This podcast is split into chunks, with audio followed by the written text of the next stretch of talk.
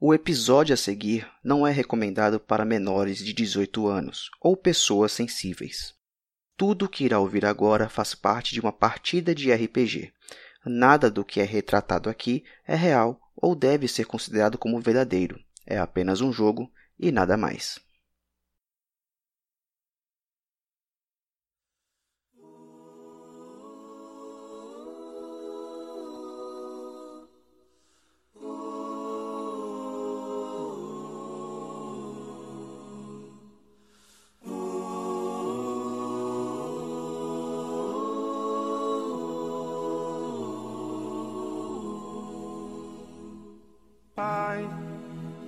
Afasta de mim esse cálice.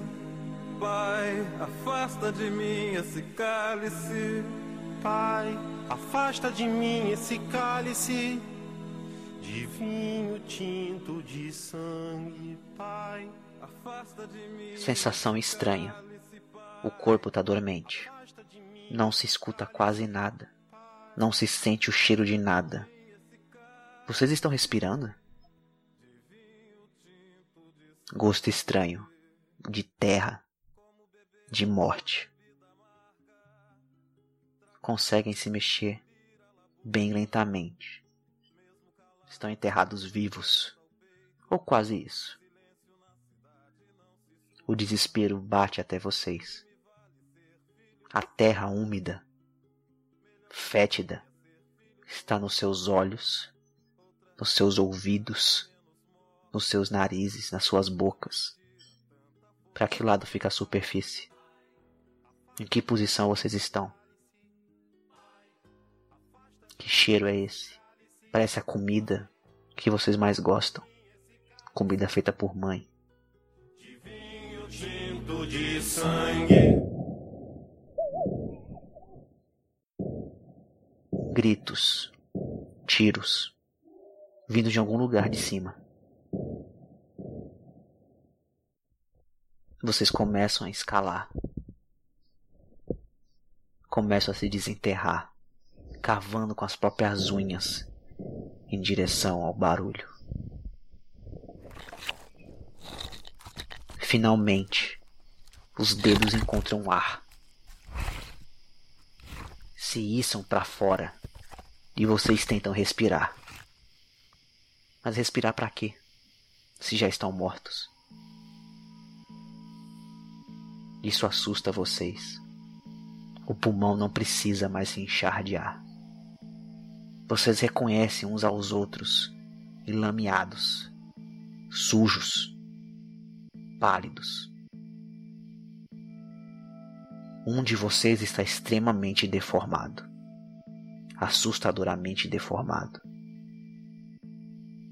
Vocês olham em volta. A noite está densa e vocês parecem estar no meio de um matagal. Alguma coisa estranha está acontecendo ali. Vocês olham para a Camila e ela está se balançando, com as mãos abraçadas no próprio corpo. Todos vocês sentem o estômago doer muito, a garganta queimar, e um cheiro doce invade as narinas de vocês. Emma, também conhecido como Camila, sai correndo na direção desse odor. Vocês conseguem se controlar um pouco. Seguem ela pela clareira e encontram algumas barracas ali improvisadas e pendurados em uma árvore, três corpos de cabeça para baixo, degolados, com o sangue ainda pingando, fresco pelas feridas. Emma está pendurada em um dos corpos, bebendo sangue copiosamente. É de uma mulher jovem, provavelmente uma adolescente. Vocês olham aquela cena com horror e ao mesmo tempo se sentem tentados a fazer o mesmo. Eu tomo a frente e vou andando em direção aos corpos, tentando pegá-los da altura onde estava, não viu que não conseguia subir no galho, subi na árvore, puxei para o galho onde me sentei um dos corpos, abracei o corpo ferido e fiz o mesmo ritual que Camila. Eu vou andando, totalmente hipnotizada, como se cada uma daquelas gotas de sangue que estivesse vertendo da garganta degolada dos corpos ressoasse na minha mente como um chamado. Os olhos vidrados, acompanhando o trajeto do sangue que vai fluindo do ferimento até o chão. Chego próximo ao terceiro corpo, né? Que não tem ninguém se alimentando dele e tento puxar ele pra mim e faço o mesmo ritual que os outros dois. Mesmo meio que cedendo a esse urro dentro de mim. Com certeza eu olho a cena da Camila subindo no, no corpo e o, e o Ulisses subindo a árvore eu fico, eu caio de joelhos, levo as minhas mãos ao, ao rosto e fico olhando a deformidade que ficou. E eu começo a tremer, sem saber exatamente o que fazer. Fico observando minhas mãos por alguns segundos, enquanto eu troco olhares entre as minhas mãos e os meus colegas simplesmente se alimentando dos corpos. Ou mais precisamente do sangue dos corpos. Aquela tentação para mim é extremamente dolorosa, porque eu olho para aquilo e eu me sinto horrorizado.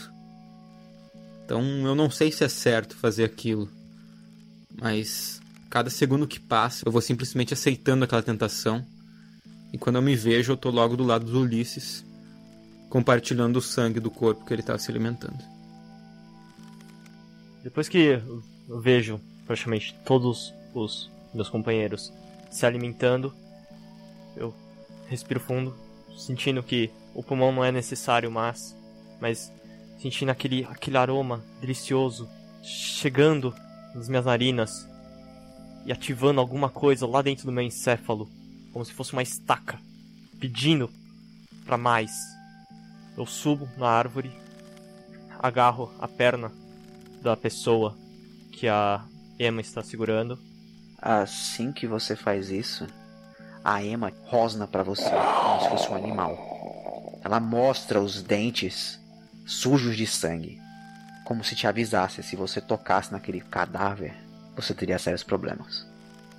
Eu ando um pouco para trás, desço um pouco da árvore e espero alguém deixar um corpo para mim. Presenciando a cena, eu levanto só o olhar, não paro de me alimentar. Mantenho as presas cravadas no corpo, mas levanto o olhar, fixo ele nos olhos do que antes era o Leandro, e agora é aquela figura disforme, deformada, e depois abaixo o olhar novamente pro corpo, como se fosse um, um convite, uma permissão. Vendo aquele olhar, né? Eu respondo acenando com a cabeça. Vou engatinhando devagar até o corpo. Pego o pulso da, da, da pessoa e começo a me alimentar. E uma mordida meio estranha, pois a minha mandíbula está, de certa forma, diferente do que ela era antes.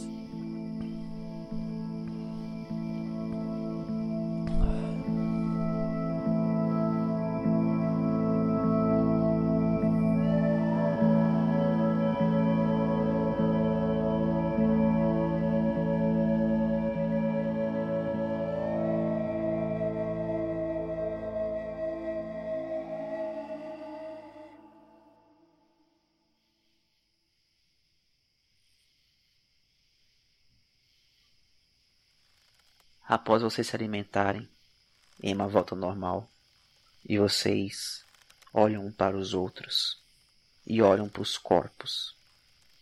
Um vazio invade o coração de vocês. O que diabos vocês se transformaram? O que era aquilo afinal de contas? Por que vocês estão fazendo isso? No meio daquela careira surge um homem entre as árvores. Ele tá com as mãos para cima, olhando para vocês, como se dissesse: Eu vim em paz. É, é. Pessoal? Oi? É. Oi, oi, é. Os instintos de segurança falam mais altos. Eu tomo a frente de todo mundo. A mandíbula banhada pelo sangue. passo a língua nos meus dentes, sinto aquela diferença. Passo a mão tirando sangue do queixo. Olho pra pessoa. Quem é você? Eu sou o Sérgio, eu. Eu tava vigiando vocês, vocês acabaram de acordar, né? É, pergunta idiota. Claro que vocês acabaram de acordar, vocês estão sujos de terra. É, tá. É seguinte, é, os meus mestres morreram e, e agora eu não sei o que fazer. Eles só mandaram ficar olhando vocês e, e bem, eu tive o trabalho de pegar esse, esse pessoal pra vocês. Então, por favor, não me matem, tá? Ainda tô lambendo o sangue que tá em mim. Isso tá envolvido com aquele careca? É. Caralho. É, então. Cara, o que, que, que aconteceu com a gente? O, o que, que é isso? Vocês são. vampiros?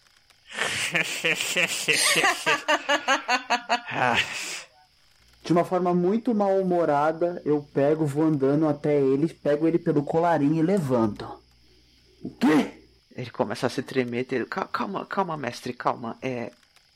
É verdade. É. Pensa bem, vocês estavam enterrados, vocês estavam tomando sangue, vocês foram atacados há umas três noites atrás por gente com dentes estranhos e habilidades esquisitas. É, por favor, vamos ter calma, eu sou muito útil. Fazem três noites? Ah, que merda. Depois que ele dá essas explicações, eu paro, penso. É, solto ele. É. Eu olho pra todo mundo. Olho pra aquela figura totalmente deformada. Aponto pra ele. Leandro? Quem você acha que é, hein? Qualquer coisa que não seja um humano. Você chamou a gente de mestre? É, eu, eu não sei se eu posso chamar vocês de mestre, na verdade, porque assim, é, eu servia ao, ao pessoal que pegou vocês. Ca- Calma, você, você não é um vampiro também? Sei lá o que a gente é. Não, infelizmente não fui agraciado com a chance de me tornar um de vocês, mas entretanto eu já tenho 60 anos e, como vocês podem ver, eu só preciso ter 25. Tá, tá. Não, não vem ao caso. É, A gente, onde que a gente tá? A gente tá em São Paulo ainda? Sim, sim, vocês estão no extremo da Zona Sul. É, os mestres trouxeram vocês pra cá porque, bem, era um local da onde estava vindo a invasão da Camarilla, e então vocês deveriam. Calma, o quê? Foda-se essa merda toda, eu preciso encontrar meu irmão. Três dias! É, é, en- então, eu posso ajudar. Então, é o seguinte, nós temos pouco tempo, nós temos pouco tempo. É, como é que eu posso dizer? Vocês não podem ficar aqui a céu aberto por muito tempo, sabe? Ele olha pro relógio dele com as mãos pra cima ainda. São cinco e meia, então vocês têm meia hora pra vocês virem comigo, tudo bem? Pra onde a gente vai? Eu tenho uma casa aqui na Zona Sul. Se, se, se, se você arranjar um carro pra gente, a gente vai pra lá. É, eu acho que vocês não têm meia hora pra chegar lá. Eu tenho um barraco velho aqui que tá plenamente vedado pra vocês, tá? Vedado. Eu olho assim pra ele, aponto. Cara, é bom você não tá de sacanagem com a gente. Eu sei que vocês estão com fome e que vocês estão famintos e que vocês estão ficando com raiva, mas eu prometo que eu vou tentar explicar tudo pra vocês, mas é sério. Vocês precisam vir comigo. A gente não tem outra opção, gente. Vamos, vamos, vamos logo. Eu tomo a dianteira e meio que empurro ele pra ele ir andando e eu vou logo atrás. Eu só olho pra Inara. Eu não sei que merda que aconteceu. Pelo visto estamos vivos e ainda é minha função te proteger. Eu vou com você. Eu acho que esse babaca é o único que vai saber dizer onde é que meu irmão tá, então não temos muita escolha. Isso aqui tá um absurdo. Vamos lá, é a nossa única opção. A gente não tem pra onde ir agora. A gente nem sabe direito onde a gente tá. Então. Olha o que a gente acabou de fazer, gente. Eu aponto pros corpos. Eu ainda estou com fome.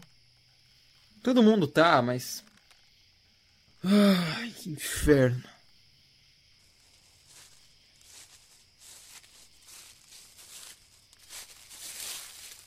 Enquanto vocês andam, vocês ouvem ao homem resmungando. Eu odeio crianças da noite. Por que, que os meus mestres tiveram que me deixar de babá? Puta que pariu, eles não sabem porra nenhuma. Tá explicar tudo pra eles, eles vão me matar.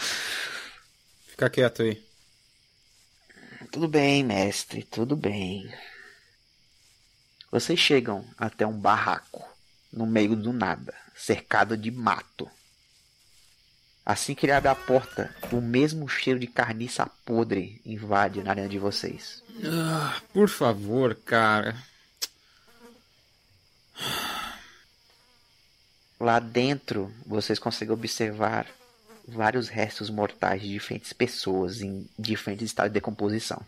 Bem, vendo essa cena, o Leandro ele olha pros outros e dá meio que de ombro, tipo, e aí, o que vocês vão fazer?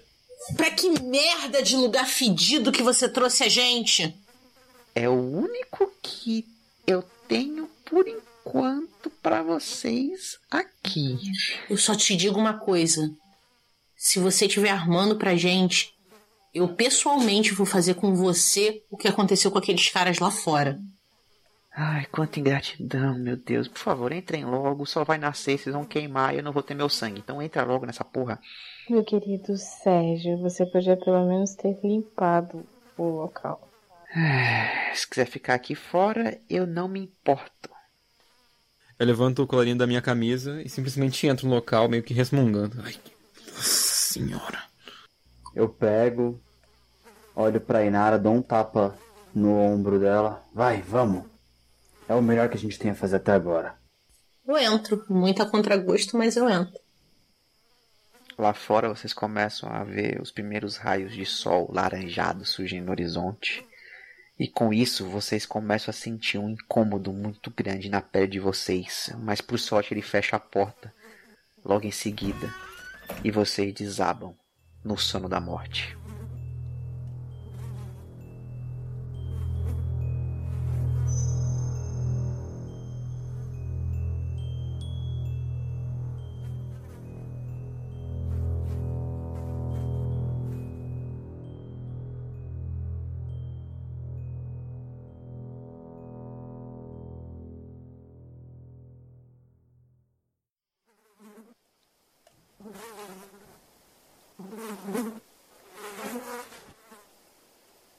O sol se pôs, por volta das seis e meia da noite.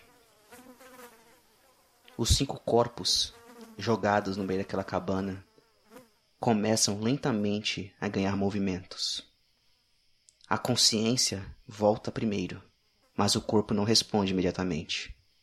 Semelhante a uma paralisia do sono, vocês sentem uma dormência, um formigar por todo o corpo, à medida que o sangue se desloca pelos seus membros. Sua visão se acostuma com a escuridão e os seus sentidos começam a ser ativados um a um. E com eles, o pior de todos, provavelmente, o sentido do olfato. Quando o cheiro de morte, podridão e cadáveres que estão espalhados ao redor de vocês começa a fluir para dentro de suas narinas. Vocês escutam o barulho da porta de madeira sendo arrastada. Assim que vocês estão plenamente acordados, vocês reparam em Sérgio, aquele rapaz que o salvou da luz do sol no dia anterior. Boa noite, belas adormecidas. Ah, caralho, onde é que eu tô? Inferno. Ah, dor de cabeça. Ah, não foi um pesadelo. Ulisses, você sente uma coisa pontuda machucando o seu lábio inferior. Que merda é essa? Você não tinha reparado na noite anterior, mas provavelmente seus dentes caninos agora são enormes. Eu passo a língua sentindo a ponta afiada dos caninos. Que caralhos é isso? Isso aí se chama dentes. Ah, vá! Bem, a maioria de vocês consegue retrair, sabe? Ele faz um gesto com a ponta dos dedos pra cima, como se mostrasse como é que faz. Você não consegue. Quer dizer que, além de me tornar um monstro por dentro, Eu me tornei um monstro por fora. Eu olho pro Nosferato. Bem, não tanto. Eu somente olho pra ele e dou meio que de ombro, tipo, tanto faz o que você tá falando agora. O Rodrigo tá sentado no chão da cabana, passando as mãos nos cabelos, extremamente confuso com tudo que tá acontecendo. Ele levanta o rosto, pisca com força, observando todo mundo ali em volta, e simplesmente fica em silêncio, tentando encontrar uma resposta lógica para o que tá acontecendo.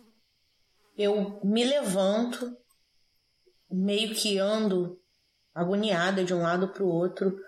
Sérgio, você comentou na noite passada que os seus mestres foram mortos, não é? É, então, parece que sim. Foram os mesmos que fizeram isso com a gente? É, então, eu acho que vocês precisam de algumas respostas, né? Seria ótimo. É, você precisa falar alguma coisa pra gente.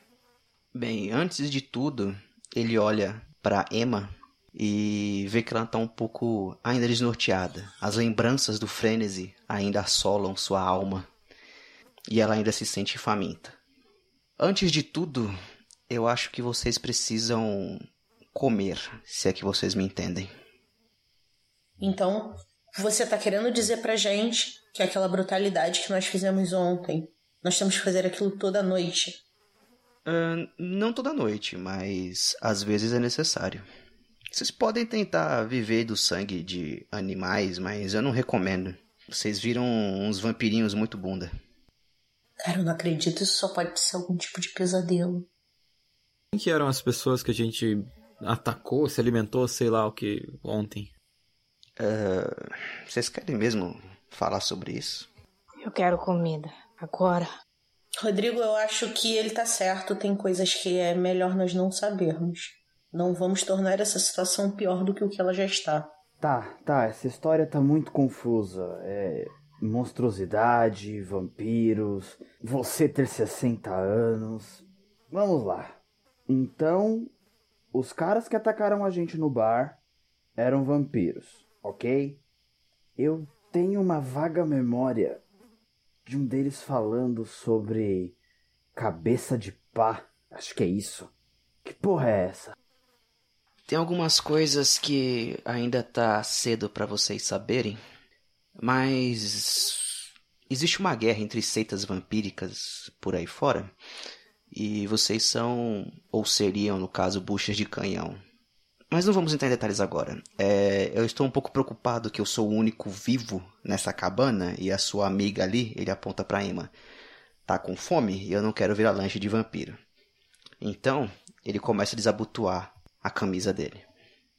Assim que ele abre o peito da camisa, vocês veem várias sanguessugas presas no peito dele, gordas, inchadas.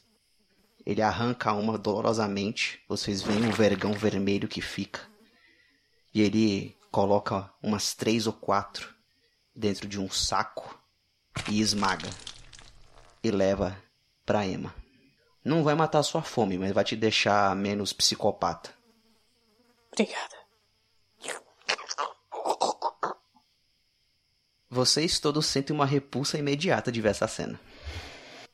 Eu viro o rosto, mas ao mesmo tempo eu tento me controlar referente ao cheiro que tá vindo do ferimento do Sérgio de quando ele tirou a sanguessuga. Eu fico naquela briga interna e me afasto um pouco daquilo.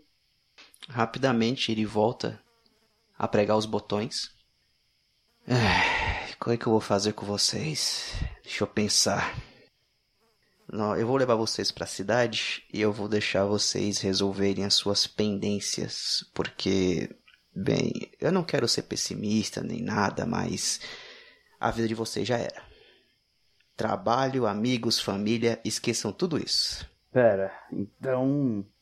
Tecnicamente estamos mortos para a sociedade, é isso?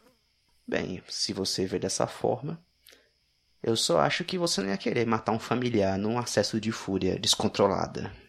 Ele falando, ele falando isso, eu meio que me sento no chão mesmo e me lembro da noite em que conversei com a minha mãe falando: só me resta você e a Pandora nesse mundo. e abaixo a cabeça. Olha só, durante a volta, você vai ter que explicar melhor pra gente o que, que tá acontecendo, o que que. Sabe, dá um panorama geral, porque tá tudo muito confuso ainda, a gente tá bebendo sangue, tá um cheiro horrível aqui, só. Vamos embora, por favor. Eu me levanto e começo a bater com as mãos nas minhas roupas para tentar tirar o- a sujeira mais grossa. No momento que você se levanta, você olha pro seu pé e você tem as lembranças daquele tentáculo negro envolvendo a sua perna e te arrastando para fora do bar. As lembranças te consomem. Você se lembra e está sendo sufocado por sombras, por sentir várias e várias dentadas pelo corpo. Você sente dedos te violando, apertando a sua carne e puxando, querendo arrancar cada gota de sangue que ficava presa entre a pele e o osso. O pior de tudo não foi a tortura física, e sim que aquela sombra sabia o seu nome. E pior ainda, sabe o nome da sua irmã e do seu sobrinho. E aquilo ficou te lembrando o tempo todo que você agora nunca mais iria ser igual ao que era, e que se você sequer tentasse, essa sombra iria atrás deles.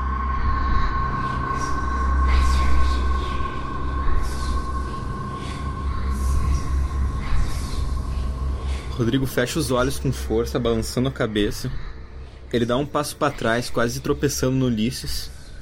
Ele olha pro chão cheio de cadáveres, meio que se assusta como se ele não tivesse notado que estava ali antes, apesar de ele estar consciente.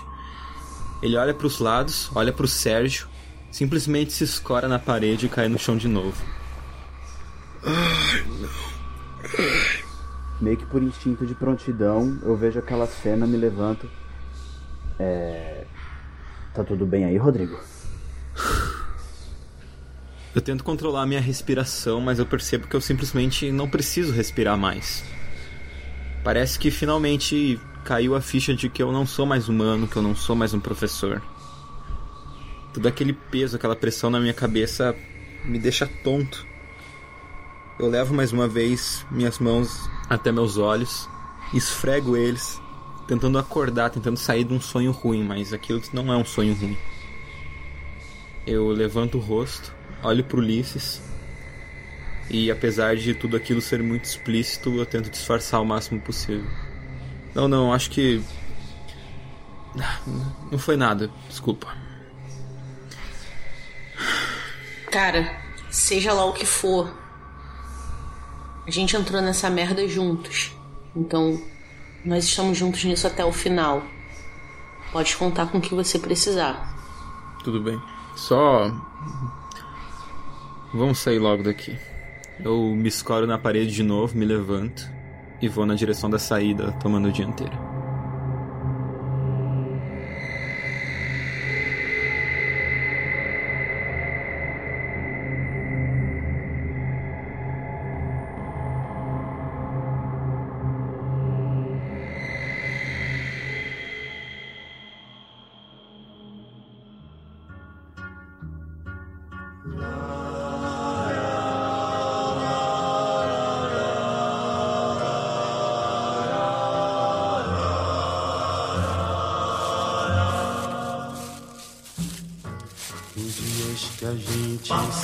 Sente como quem partiu ou morreu, a gente estancou. Os cinco saem da cabana, pegam uma estrada de terra na companhia do carniçal Sérgio. Eles sobem em uma caminhonete enferrujada e ganham a noite em direção às luzes da capital. Mas eis que chega a roda viva e carrega o destino pra lá. Sérgio explica para eles que eles precisam dar um jeito de desaparecerem da vida das famílias. Precisam avisar, matar, sumir, enfim, o que eles acharem melhor para não chamar atenção nem daqueles que podem querer fazer mal para eles, quanto deles mesmos. Ele dá para vocês um prazo de 48 horas para resolverem isso, e cada um vai para um lado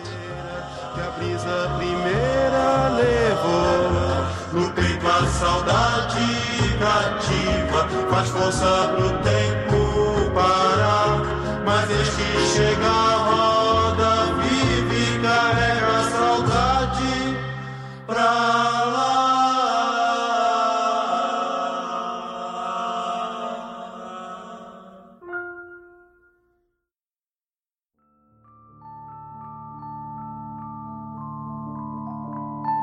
Leandro vai para o seu apartamento. O corredor escuro familiar agora parece diferente aos seus olhos. Uma solidão se abate sobre ele ao olhar aqueles desenhos feitos de giz de cera, quando a sua filha era um pouquinho menor. Você abre a porta da sua casa lentamente. Olha para dentro e vê Cíntia com seu velho cobertorzinho dormindo no sofá. No momento que eu vejo a minha filha, Leandro, ele para na porta, tenta respirar, só que vendo que não, não há necessidade, ele somente simula como se fosse o pulmão se enchendo de ar e lentamente ele fecha a porta, tomando cuidado para não fazer barulho. Ela se mexe um pouco, fazendo com que você se assuste e parasse no mesmo lugar. Ela apenas virou para o outro lado e voltou a dormir. Eu paro, olho para figura da criança inocente deitada no sofá e um, uma sensação de, de abatimento muito tenso cai sobre o, o Leandro. Ele começa a temer, as pernas dele parecem não suportar o peso do próprio corpo e ele quase cai de joelho no chão. Ele meio que cambaleando, se encosta num, numa das poltronas que ele gostava de sentar, leva as mãos no rosto e tenta forçar um choro. Mas ele sente que lágrimas não saem do olho mais dele e ele começa a se sentir acabado naquele momento. Você escuta um sussurro da sua filha. Pai? Eu simplesmente não me mexo. Tiro apenas o, as mãos do olho, do rosto, e fico observando a criança, somente parado, como se estivesse pensando, maquinando no que farei. Enquanto isso, somente assisto a menininha. Quando você tira as mãos dos olhos, você toma até um susto repentino. As suas mãos estão transparentes, invisíveis.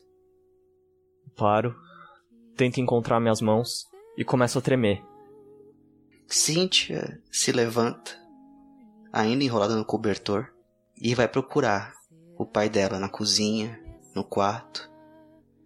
Não encontra. Ela volta para o sofá, se senta e você vê a sua filha chorando de saudade do pai que a abandonou, assim como a mãe há três dias. Ter corpo pra dançar e não ter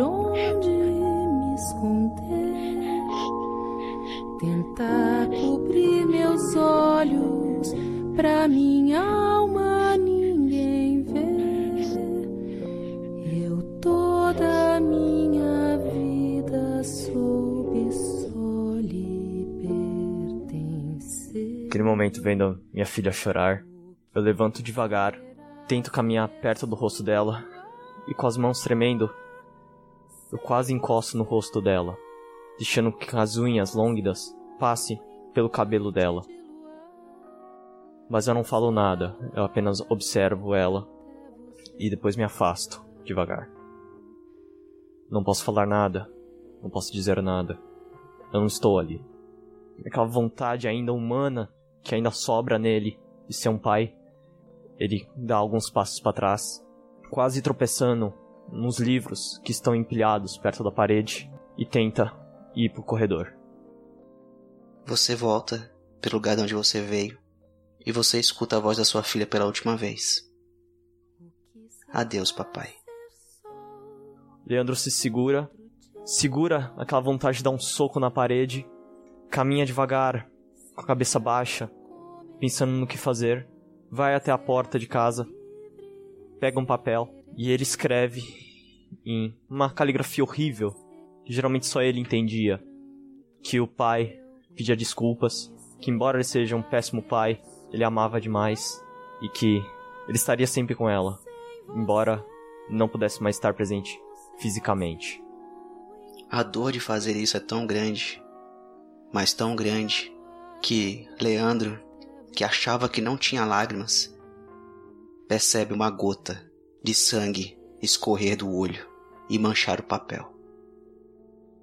As luzes do corredor se acendem. A vizinha foi ver o que estava acontecendo. Leandro já não estava mais lá.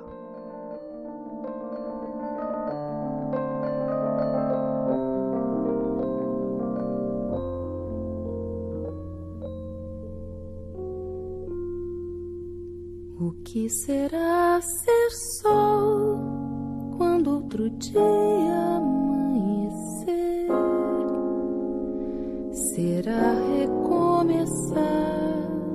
Será ser livre sem querer? Quem vai secar meu pranto? Eu gosto tanto de você. Ao abrir o portão, Ulisses percebe a casinha de cachorro de Pandora vazia. Ele caminha em direção ao quintal e a encontra deitada na porta. Assim que o animal percebe sua presença, em vez de pular de alegria, tentar lamber-lhe o rosto como sempre fazia, Pandora rosna, como se rosnasse para um desconhecido. Calma, menina, é o papai. Sou eu. Assim que você faz isso, ela tenta morder a sua mão. Vai deitar, Pandora. Quando você dá esse grito, ela corre, assustada, como você nunca tinha visto ela fazer antes. A porta dos fundos começa a fazer um barulho. A luz da cozinha se acende e uma voz familiar toma Ulisses de assalto. Pandora, o que foi? É a sua mãe. Mãe, sou eu. Quando a senhora vê a imagem do filho parada na sua frente, ela começa a tremer e vai correndo abraçar ele. Meu filho, você sumiu por três dias, o que aconteceu? Ai, mãe. É uma longa história. Não sei nem explicar. Eu fico em silêncio por um tempo, só abraçando-a tentando pensar em alguma desculpa para definir, para dizer o, o, porquê do sumiço de três dias. Você vê que ela continua te abraçando forte. Comenta, meu filho, você tá tão gelado, entra, entra. Eu quase morri do coração quando eu soube que o Alcântara morreu. Eu pensei que você tinha morrido também, que te levaram. Recebendo a notícia da morte do Alcântara, eu paro. Ele não conseguiu sobreviver então. Você dentro da casa, ela não te larga nem por um minuto. E ela comenta: Eu pensei que você ia fazer igual ao seu pai. Sumir e nunca mais voltar. Não, mãe, nunca. Eu não sou esse tipo de monstro. Por que, que você fez isso comigo, meu filho? Por que, que você fez isso comigo? Mãe, você sabe que a situação no país não tá muito boa. E. Bem, digamos que eu tive que sumir pra me manter vivo. Promete para sua mãe que você nunca mais vai fazer isso, promete. Prometo, mãe. Sentindo um pesar no coração dessas palavras, sabendo que era uma promessa falsa, eu abraço ela novamente. Ai, mãe. Nem sei como te dizer tudo o que aconteceu. Eu tento segurar o choro, o coração apertado, e continuo abraçando ela.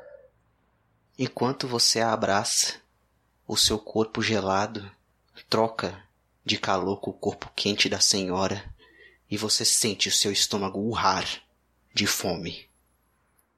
Você consegue sentir as batidas do coração dela contra o seu corpo e isso te deixa com sede, mortalmente com sede. Ulisses não consegue controlar seus instintos. Ele abraça a mãe com um pouco mais de força. A senhora comenta: Meu filho, solta um pouco, tá apertando muito. Ulisses chega aos lábios próximos ao pescoço da senhora. As presas que nunca se retraem começam a arranhar a pele da mulher, e quando ele está prestes a abocanhar e mordê-la, Pandora irrompe pela porta rosnando e latindo, e avança sobre Ulisses. Assim que o cão tenta morder o braço de Ulisses, ele dá um safanão no focinho do animal que voa contra a parede. A senhora grita quando percebe a sua forma distorcida. Ulisses rugindo como um animal. Pandora rosna para ele de volta. A senhora tenta segurar Ulisses, e a mão de seu filho se deforma, ficando com longas e compridas garras que rasgam a carne da mulher profundamente, a levando ao chão. Pandora, mancando, se coloca entre Ulisses e sua mãe, ainda rosnando para o mesmo. Ulisses levanta sua garra para rasgar sua fiel companheira, quando de repente Pandora começa a lhe lamber as garras. Ulisses tem um breve momento de lucidez. Seus olhos voltam a ser humanos por uma fração de segundo. Mas a besta, a besta é imparável. Domina-lhe o corpo e ele se lança sobre o corpo de sua mãe, gemendo de dor, e toma-lhe todo o sangue, até sentir a última gota e o último batimento de coração inundando a sua boca. Pandora uiva de tristeza. E quando finalmente Ulisses volta a si, ele está diante do cadáver da mulher que lhe deu a vida, praticamente esquartejada. As suas mãos estão pingando sangue. E o pior de tudo, ele se sente satisfeito. Amanhã de manhã, além disso, mulher, tem outra coisa. Minha mãe não dorme enquanto eu não chegar.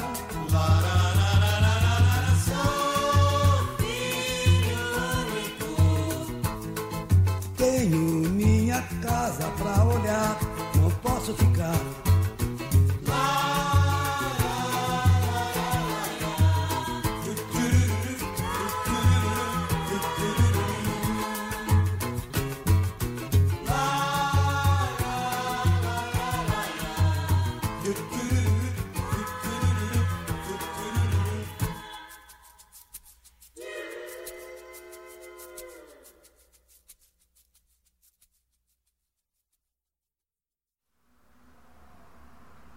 Emma retorna para a casa de sua prima Daniela.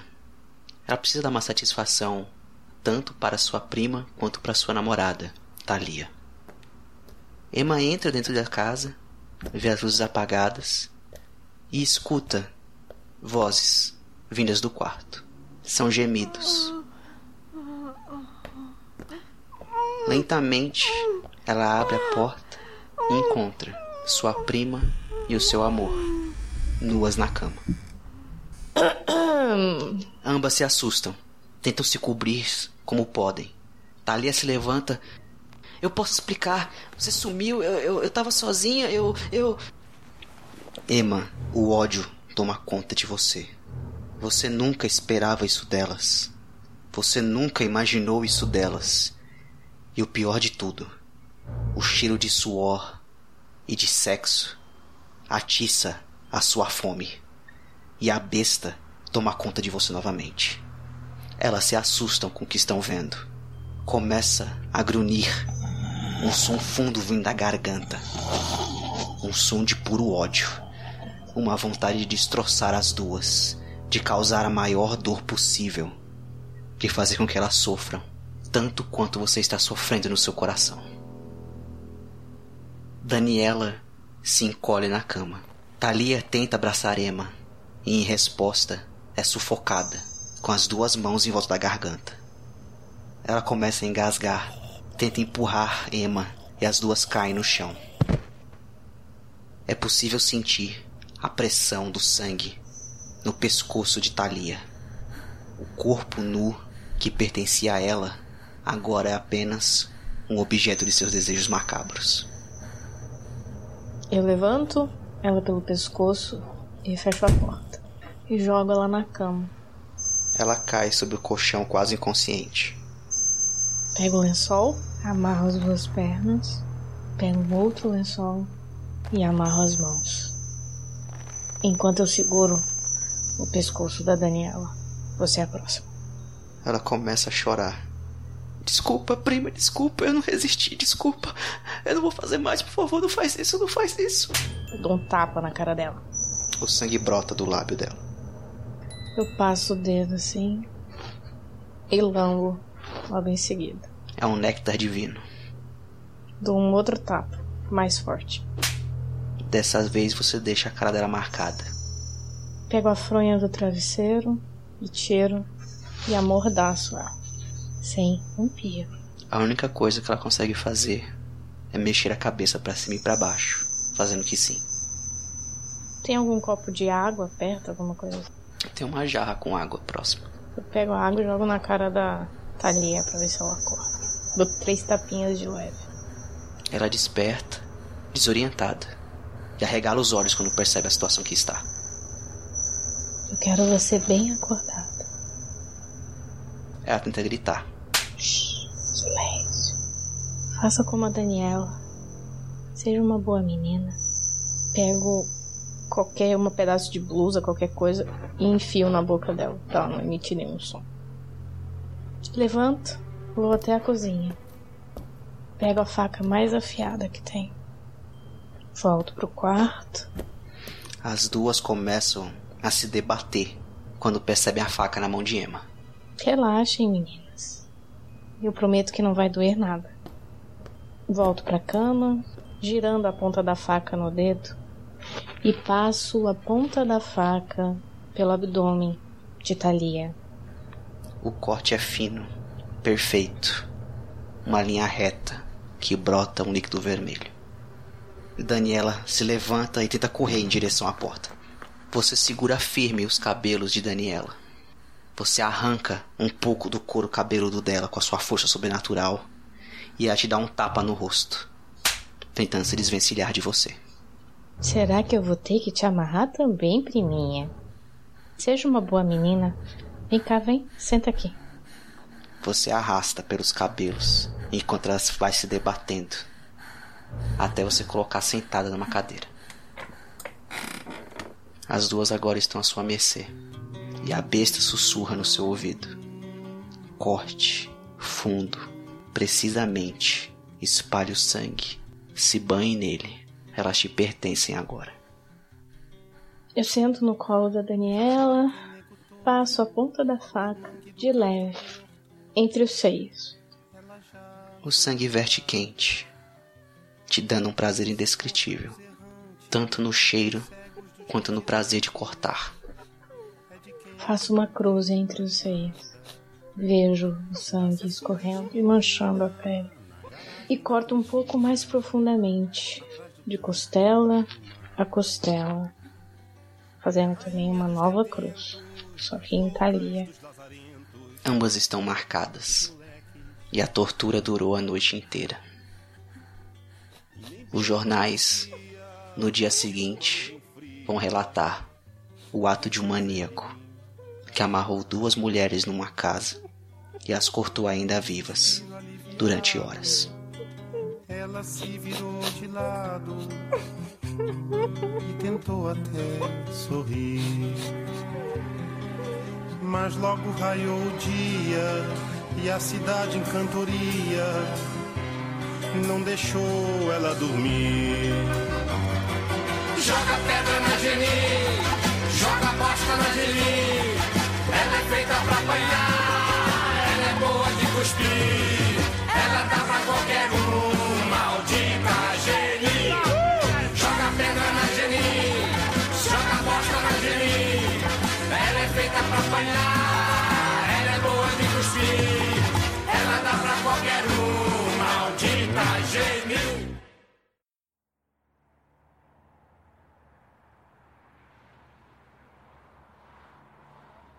Você volta para sua casa, Rodrigo. Ela está tranquila como sempre. Eu olho em volta na rua, um pouco cabisbaixo. Então olho para dentro da minha casa, tentando notar algum movimento. Eu morava sozinho fazia um bom tempo, então, apesar de eu olhar, eu não dou muita atenção. E como eu já estou há algum tempo fora, eu abro o portão da casa, fecho ele e dou uma olhada em volta. Você vê várias malas na sala, já abertas, bagunçadas. Brinquedos no chão de criança. Provavelmente do seu sobrinho. Isso não pode acontecer, isso não pode acontecer. Ai, droga. Eu caminho para fora do terreno, me encosto no muro da casa e fico um tempo ali pensando, tentando observar alguém. Você fica ali por vários minutos, e você não vê movimentação na casa. Devem estar dormindo, você pensa.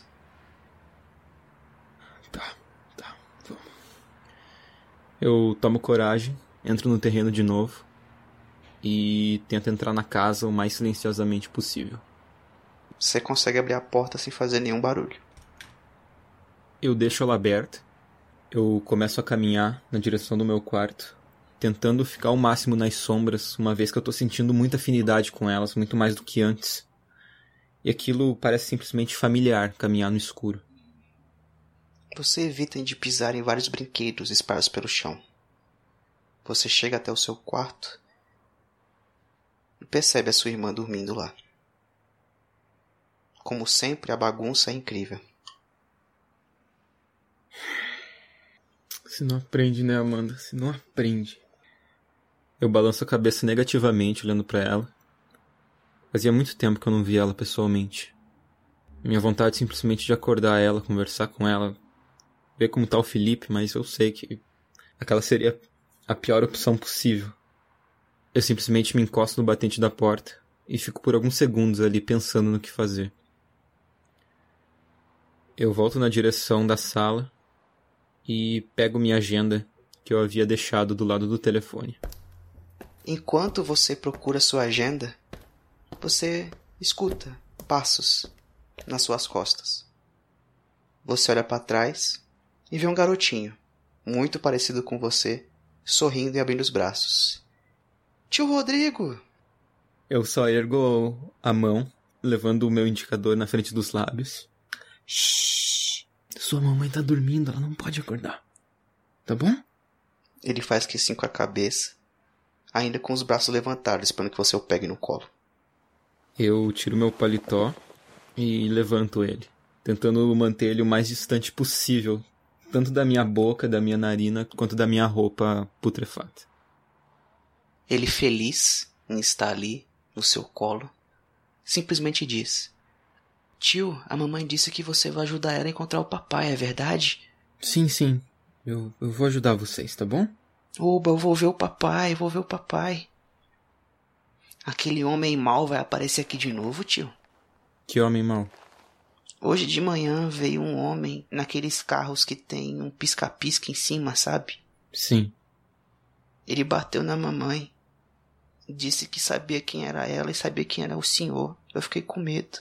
Como ele era? Ele parecia ser um pouco velho. Rodrigo, por um momento, se entrega à raiva, mas ele simplesmente olha pro sobrinho dele e tenta ao máximo possível se segurar, porque ele sabe que se algo desse errado ali, era ele que ia pagar o preço. Então ele simplesmente coloca o Felipe no chão, se abaixa na frente dele e fala: Olha só, é, tá muito tarde, tá bom? Você precisa descansar. E amanhã o tio vai fazer você e a mamãe é, irem para outro lugar, outro lugar seguro, tá bom? Ele faz que sim com a cabeça. Faz o seguinte, leva esse brinquedo aqui, ó, pro seu quarto. Eu pego o brinquedo mais próximo e dou para ele. E cuida dele enquanto você estiver dormindo, tá bom? O tio vai arrumar aqui e amanhã de manhã a gente vê direitinho o que a gente faz, pode ser? Ele dá um sorriso, banguela e volta pro quarto. Ao mesmo tempo que você se lembra que não vai haver amanhã de manhã. Rodrigo se senta no sofá, apoia os braços nas pernas, simplesmente abaixa a cabeça. Ele tá muito nervoso, confuso. Ele queria ficar ali e ajudar todo mundo, mas ele sabe que não vai ser possível. Rodrigo simplesmente se levanta, vai caminhando até a escrivaninha onde ele deixava a agenda. Toma uma caneta que sempre ficava ali do lado e começa simplesmente a escrever uma carta para Amanda. Ele não tem coragem de acordar a própria irmã. Ele também sabe que ele não pode ficar ali. Ele explica que simplesmente é impossível ele ficar ali para eles, da mesma forma que um momento foi impossível ela estar ali para ele. Ele coloca as senhas do banco, as contas e diz para ela sacar um dinheiro necessário para ela sobreviver ali em São Paulo, que logo ele entraria em contato com ela de novo. Ele não pode explicar, mas ele simplesmente tem que ir. Ele vai até o quarto do Felipe, Ele está dormindo, abraçado ao brinquedo. faz um cafuné na cabeça dele. Espero que vocês consigam sair de tudo isso. Eu posso até dizer que eu saí, mas não da forma que eu desejava. Espero que eu não me torne um monstro também, igual a maioria dos meus amigos se tornou. Se cuide, garoto. Eu vou caminhando pra fora do quarto e coloco a carta no criado mudo do lado da minha irmã. Abro o armário com cuidado, pego uma muda de roupa e saio da casa. A noite engole Rodrigo. vai reduzir as ilusões a pó. Presta atenção, querida, de cada amor tu entrarás só o cinismo. Quando notares estás à beira do abismo, abismo que cavaste os teus pés.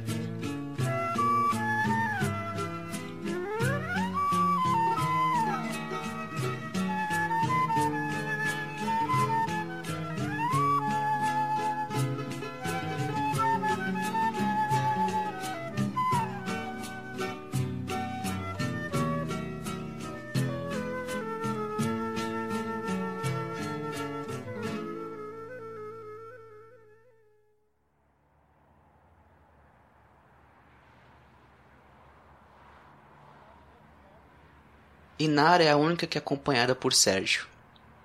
Eles voltam para o bar do Faflá.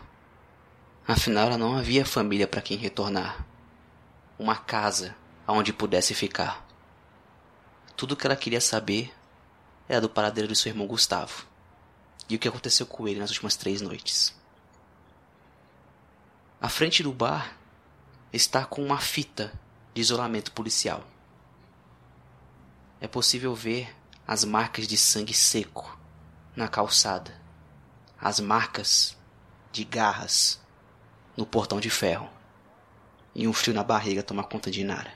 Antes de chegar até lá, dou aquela baixada, passo pela fita, corro os dedos lentamente pelas marcas das garras, fecho os olhos, sinto aquele calafrio percorrer o corpo, lembrando dos acontecimentos que tiveram ali há três noites atrás e murmuro: Espero que você esteja bem, garoto.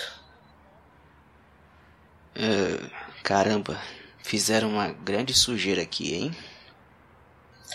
Grande sujeira é um dos melhores adjetivos que eu posso pensar em descrever o que aconteceu aqui. Eles eram assim sempre tão bestiais. Hum. Bem, nem sempre. Só 90% das vezes. E é isso que vai acontecer com a gente? É difícil dizer. Alguns de vocês se apegam à humanidade e outros resolvem mudar seus códigos morais para coisas diferentes. Eu paro, olho de novo para aquela cena quase que apocalíptica que aconteceu naquele bar. É. Talvez essa segunda opção seja realmente a melhor mesmo. E entro. Você consegue ver toda a cena do que aconteceu da última vez. Você entregando seu irmão para Leandro, ele subindo as escadas, você sendo atacados por aquele homem careca. Logo em seguida, você vendo seu irmão se arremessar da escada abaixo para aquela mulher. Uma mulher estava com eles. Ela também está morta? Ah, sim. Provavelmente deve ter morrido também. Eu não sei dizer, sabe? Eles simplesmente sumiram e. Bem. Vocês não costumam abandonar os seus territórios facilmente. Bom, é uma pena se ela estiver realmente morta, porque eu não vou ter o prazer de matá-la então. Hum. Vocês são todos iguais no final das contas, né? Bando de idiotinhas. Já que somos todos iguais um bando de idiotinhas, porque falou com tanta dorzinha nesse seu coração? Oh, eu ainda não tive a sorte de ser transformado, sou um mero carniçal. Mimimi. Mi, mi. Ah, se eu não dependesse das gotinhas que vocês me dão todo mês, você ia ver só uma coisa. Mas vamos lá, idiotinha. Vê logo o que você quer ver aí e vamos embora antes que isso aqui fique perigoso. Suspiro fundo, porque infelizmente esse babaca que tá do meu lado é, no momento, a minha melhor opção de sobrevivência. Mas tá tudo registrado. Caminho pela cena, tento, fecho os olhos, tento recordar mais ou menos na direção em que o Gustavo foi jogado e começo a buscar se tem alguma pista, alguma investigação. Enquanto eu faço isso, eu comento.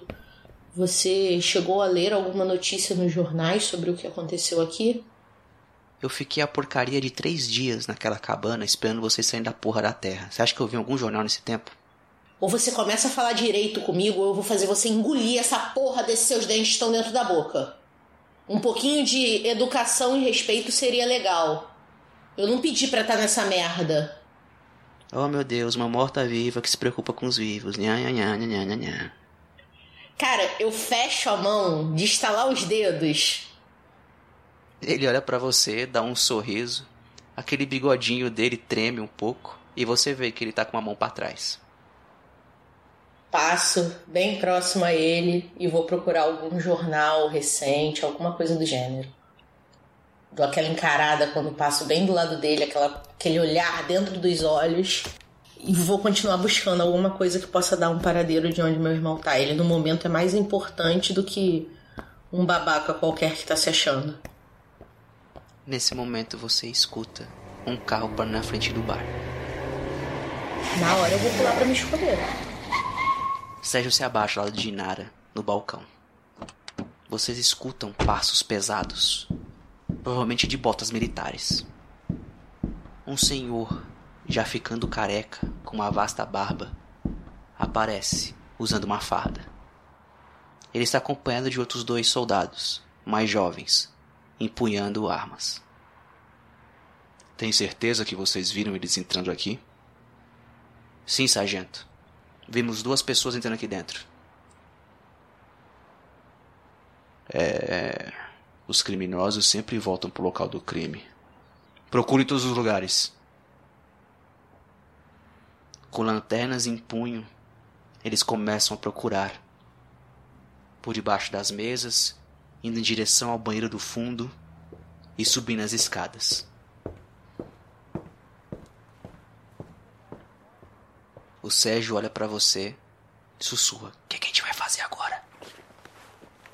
Eu dou aquela olhadinha por cima do balcão, bem rápida, para ver se daria para sair dali correndo. Você vê que o homem tá parado na porta. O tal do sargento. Só tem um deles aqui. Você acha que a gente consegue dar conta dele? Se não tiver armas envolvidas, eu acho que sim. Os dois que estão armados subiram. Vai ter que ser bem rápido. Beleza. E daí a gente pode entrar na viatura ou alguma coisa do gênero. Quando você quiser, minha senhora. Dou um sorrisinho meio de canto de boca para ele, sacudo a cabeça negativamente e já pulo o balcão partindo para cima. Inara pula por cima do balcão agilemente. E antes que o senhor pudesse se dar conta do que estava acontecendo, ela dá de ombros contra o peito dele, o levando ao chão. Sérgio está logo atrás dela e pula por sobre o homem. Os dois entram na viatura que está de portas abertas. Sérgio toma o assento do motorista e tenta ligar o carro. Logo em seguida, o sargento olha para você no fundo dos seus olhos. Aonde você vai? Você não veio aqui por culpa daquele moleque? O tal do Gustavinho? Cara, na hora eu paro e desço do carro, quase que cega, ignorando tudo que tiver ao meu redor. O Sérgio segura o seu braço e te puxa. Não, agora não. É o meu irmão! E Nara se desvencilha dos braços de Sérgio e sai na calçada enquanto a viatura abandona ela para trás. Te dou três segundos para começar a falar. Porém, eu tô encarando ele e ao mesmo tempo eu tô prestando atenção para ver em qual momento os dois homens armados vão descer, para eu poder pegar cobertura. O homem de longas barbas se levanta, enquanto os dois soldados descem as escadas. Ah, então você é a irmã do garoto. Você me deu uma bela de uma trombada, hein? Abre a boca, cadê o meu irmão? Ele tá bem? Ele tá. Tá vivo, tá saudável, tá comendo.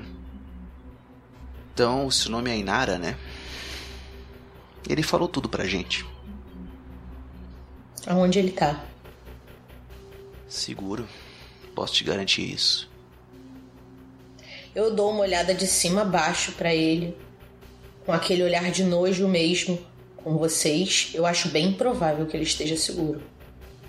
Você vê um nome no uniforme dele: Sargento Rômulo. Então, ele disse que vocês vieram fugindo do Rio de Janeiro para cá.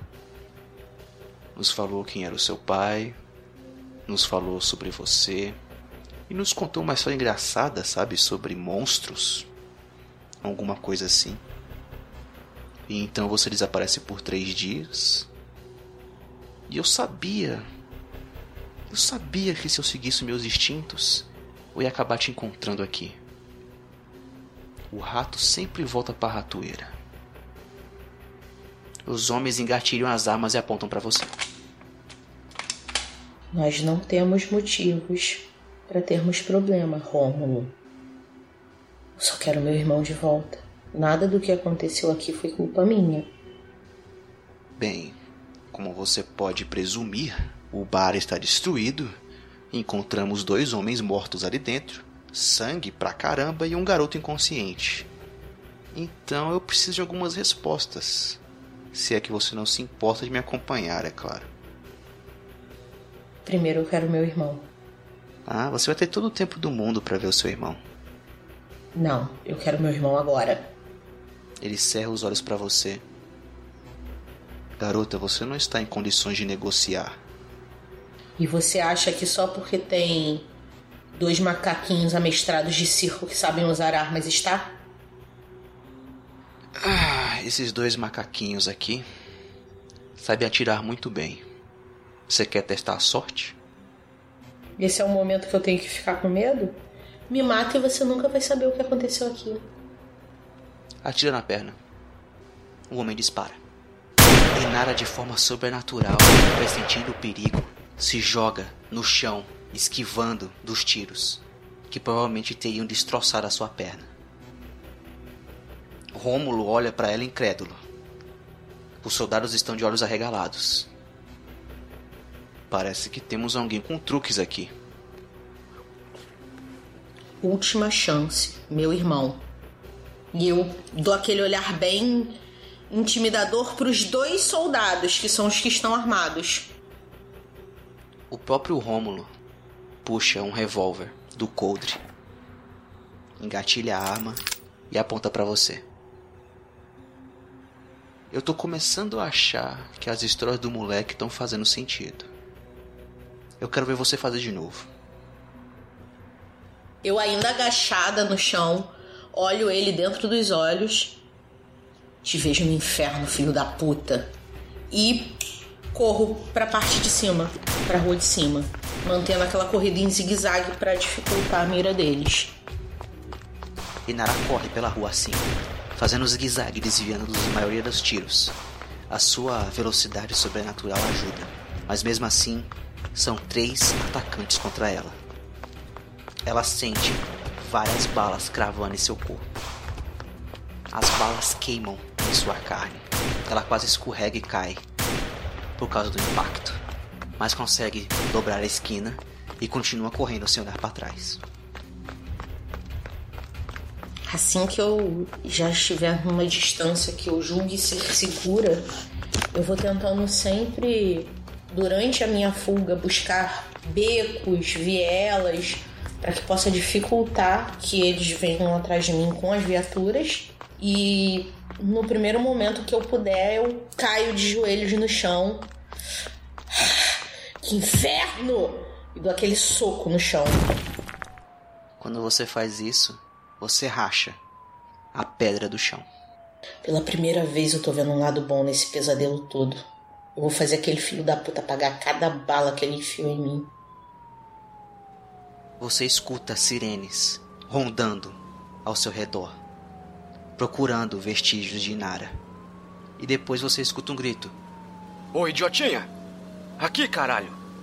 Pela primeira vez eu não fico irritada com o fato de, de ter ouvido a voz do Sérgio e dele ter me chamado de idiota e eu vou até ele. Ele freia bruscamente no meio da calçada, praticamente abrindo a porta no chute para você entrar.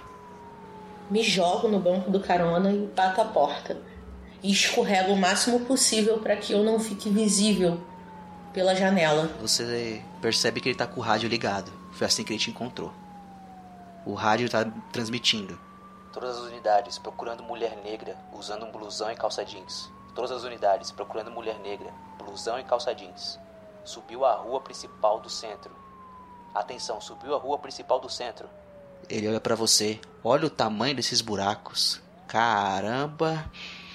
Tão de parabéns, hein? É, eu tô começando a gostar dessa história de ser vampiro. É, eu não teria a mesma sorte, não. Tudo bem, isso explica sua falta de coragem lá em cima. Valeu a pena ficar lá? Valeu, pelo menos agora eu sei onde é que o Gustavo tá. Ou com quem. É, aquele cara parecia ser bem perigoso. E eu vou ter prazer em rasgar a garganta dele. É assim que se fala, mas antes que você pense em rasgar a minha, é bom você fechar esses buracos e procurar comer, porque daqui a pouco vai começar a ficar perigoso. Como é que eu fecho isso? Ai, caralho. É simples, se concentra, imagina fechando e pronto, vai fechar. Olha só, mágico, não? Tomara que seja. Eu vou tentar fazer o que ele tá falando, embora eu não leve muita fé. Você percebe que a sua vontade de fechar os buracos realmente funciona. As balas são cuspidas, expelidas da sua carne. E o buraco fecha como se nada tivesse acontecido. Mas você se sente com mais fome do que você nunca jamais esteve. Eu olho, dou aquela olhada assim pro Sérgio. É, de repente você tá me parecendo tão convidativo, garoto. Foi mal. Eu tenho idade pra ser seu avô. Não muda o fato. Ai, caralho. E a viatura some pelas ruas de São Paulo, com os dois fugitivos, procurando uma nova vítima para alimentar Inara e a besta que habita dentro dela.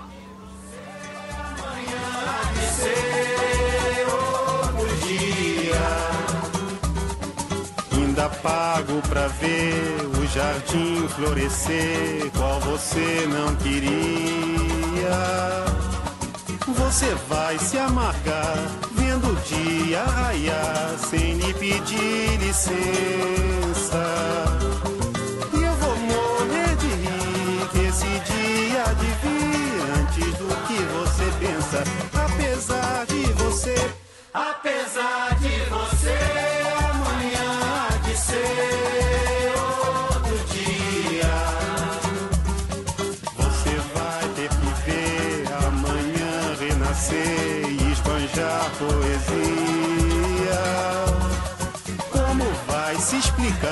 vendo o céu clarear? De repente, impunemente, como vai abafar nosso coro a cantar na sua frente? Apesar de você, apesar de você, amanhã há de ser Você vai se dar mal, etc e tal. Laraiá, laraiá.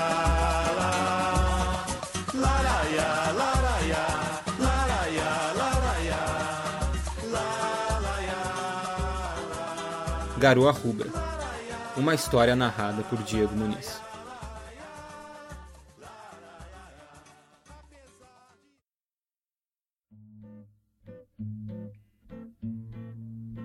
Gabriel Vieira como La Sombra Rodrigo Vasconcelos. Inandra como a toreadora antitribo Emma Bishop. Ítalo Guimarães como Gangrel Urbano Liz Ribeiro. Arte como Nosferato Antitribo Leandro Boaventura. Gabi como a Bruja Antitribo Inara da Rocha.